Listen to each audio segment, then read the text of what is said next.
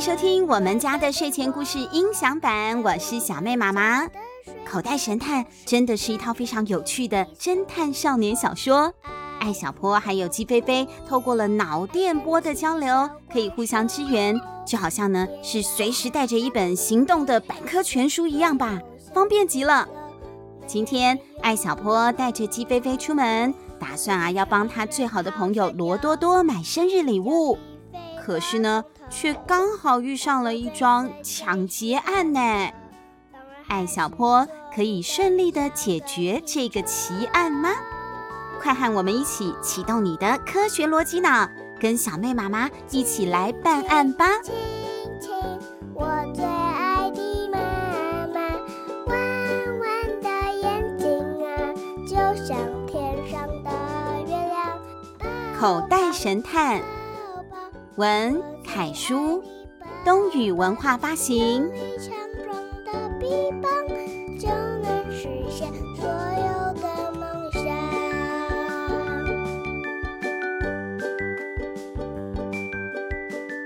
在星期六的清晨，艾小坡啊一改睡懒猪觉的习惯，早早的就爬起床了。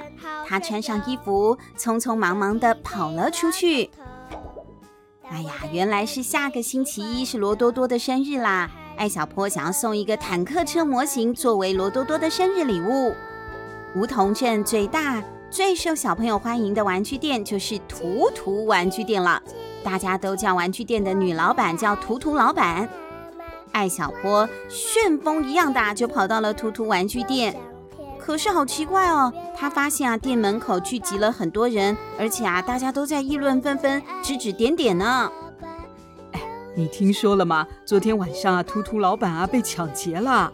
没错，派出所的周警官就在里头呢。哎呦，到底怎么回事啊？艾小坡挤在人群当中啊，眼睛呢滴溜溜的直转。这里怎么可能会发生抢劫案呢？他认识的这位周警官叔叔也来了，这样的情况他可不能错过。鸡飞飞也赞成参与办案，他急着要集满思维能量，要回到他的布斯考斯星。所以啊，只要看到了有这样子的奇案，可以动动脑了，他是第一个不会错过的。赶快鼓励艾小坡上楼去帮忙破案吧。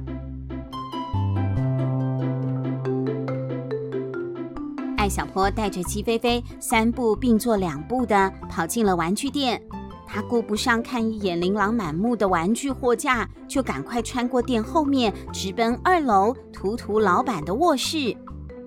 整个房间都好乱哦，周警官正站在房间的一侧，和那位图图老板小声的谈话。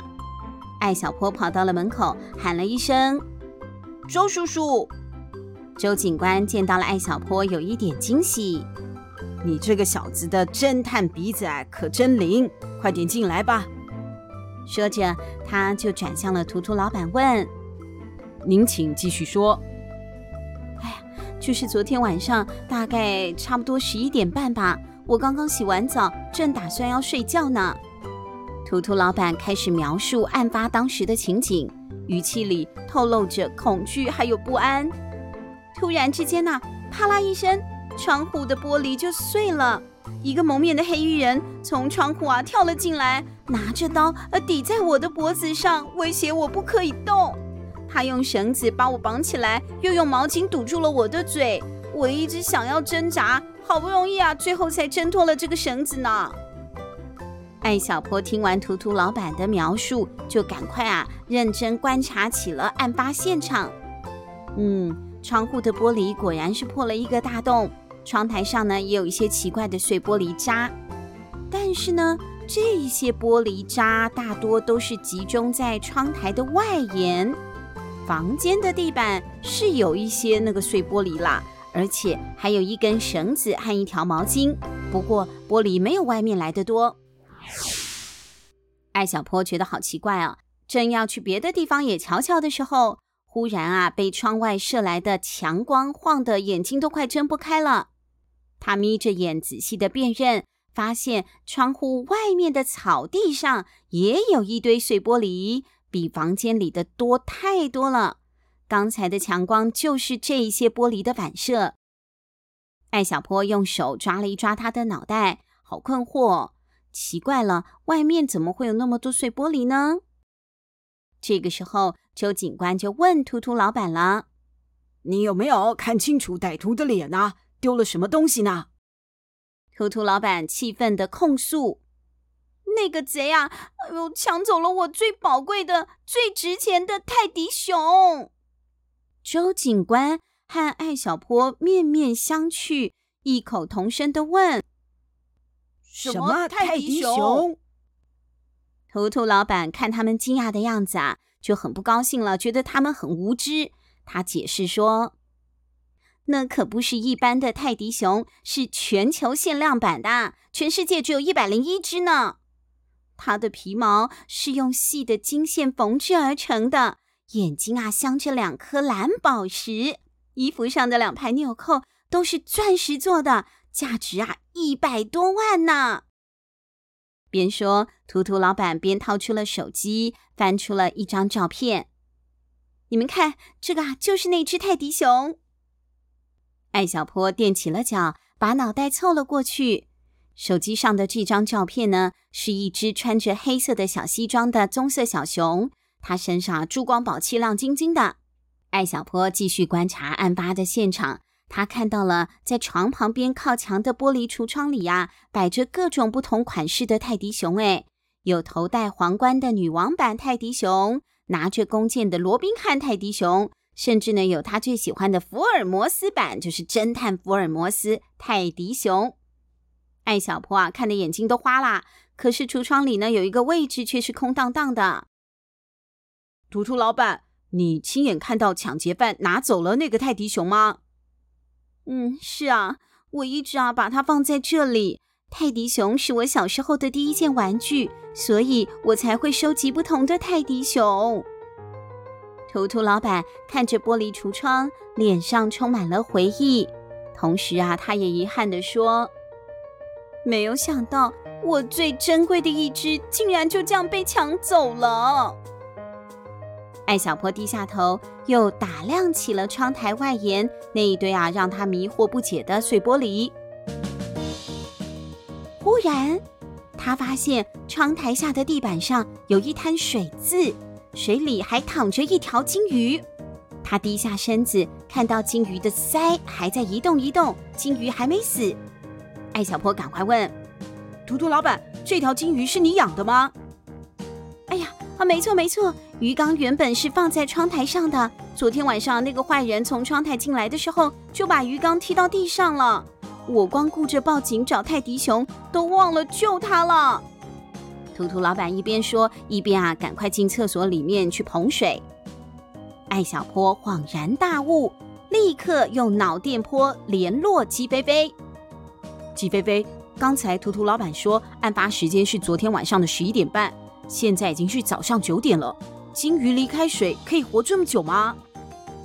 多萝鸡，这是不可能的事情。地球上的鱼类生活在水里，是属于水生脊椎动物。它们用鳍游泳，用鳃呼吸，和地球上的人类一样，离不开氧气。可是鱼的鳃只吸收溶解在水里面的氧，所以金鱼离开水很快就会窒息而死。我懂了。就像我们人类是不可能在水里面呼吸一样，看来地上的碎玻璃是鱼缸的。那金鱼离开水能够活多久呢？大约十分钟。鸡飞飞回答。艾小坡开始计算，从他上楼到现在算一算呢，大概差不多将近五分钟。不知道周警官他们来了多久。正在思考的时候，图图老板就从厕所端了一盆水过来。艾小坡趁机问了：“图图老板，你是一获得自由马上就报警了吗？”“那是当然啊，我被绑了一个晚上，一挣脱绳子我就赶快报警了。好在周警官他们就在附近，不到两分钟就赶过来了。”说着，图图老板把金鱼赶快捡起来放进水盆里，金鱼得救了。艾小坡发现秃秃老板的手腕光滑细嫩，都没有一点绳子勒过的痕迹哦。周警官检查完了玻璃橱窗，很抱歉的说啦：“哎，很遗憾，玻璃橱窗上除了你的指纹，就没有别人的了。”啊，那怎么办啊？难道我的泰迪熊就这样找不回来了吗？图图老板好着急又好难过。不过很快他就话锋一转：“啊，那警察先生啊，你们能不能够帮我开一个呃？”证明啊，证明什么证明啊？啊，是这样的，我帮啊那只泰迪熊买了一个保险了。呃，如果熊丢了，保险公司会赔给我一笔保险金。图图老板说。艾小坡听到了“保险”两个字，哎呀，顿时就有了灵感喽。他问图图老板。保险公司会赔给你多少钱呢？嗯，之前保险公司的人上门来推销嘛，我就想说，那那我就随便买一份了。保险金好像是两百万吧。艾小坡若有所思地呼唤出鸡飞飞，让他迅速以肉眼看不到的速度飞出去，帮忙检查外面的碎玻璃，还有窗户上的玻璃是不是一样的。鸡飞飞飞了出去之后啊，迅速又飞到窗外检查了玻璃，立刻又飞回了口袋。他告诉艾小坡，草地上的玻璃和窗户上的玻璃呀、无论是材质还是厚度，都是一模一样的。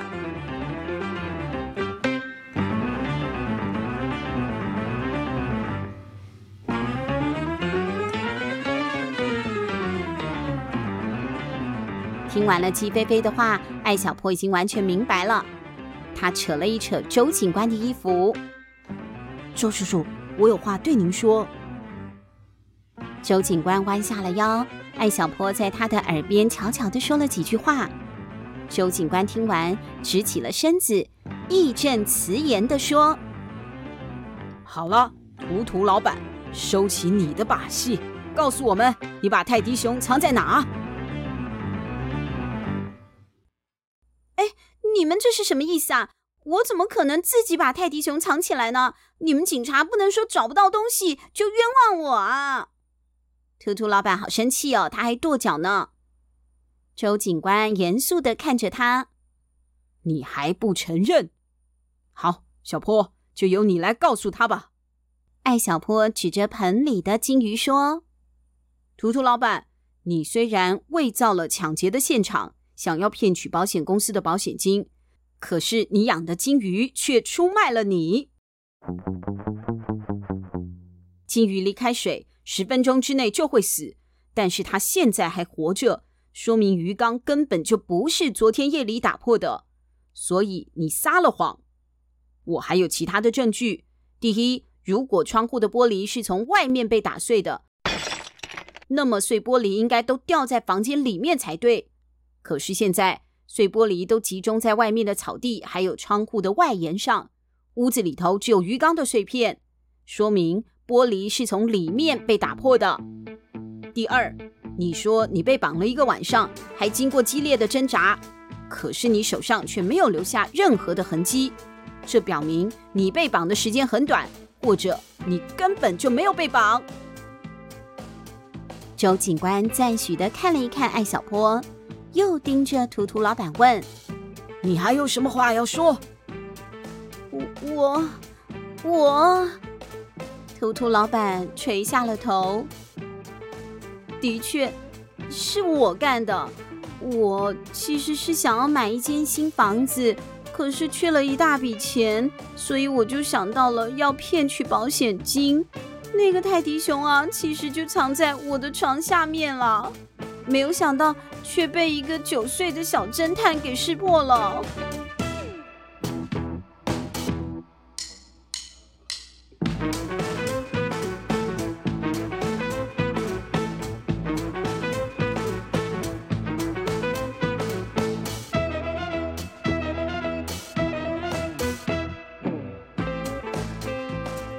小坡今天透过了仔细的观察，发现了泰迪熊抢案的破案关键。其中那只鱼缸被打破了的金鱼，好险及时被救了起来，放回水里，不然它就要窒息死掉了呢。鱼跟人类不一样，它们是透过鱼头两侧的鱼鳃来呼吸的。水里其实也有氧气的哦，鱼透过了鱼鳃来吸收水里的氧气进行呼吸。如果离开了水，鱼鳃里负责吸收氧气的鳃丝没有办法运作，不能够进行气体交换。鱼就没办法呼吸了。鸡飞飞把这个重要的破案讯息告诉了艾小坡，艾小坡也正确的拿来判断运用。果然，在他们的合作之下，顺利的就破案喽。下一集他们又会遇到什么样的奇特案件呢？有案子就交给口袋神探。我们家的睡前故事，下星期见喽，拜拜。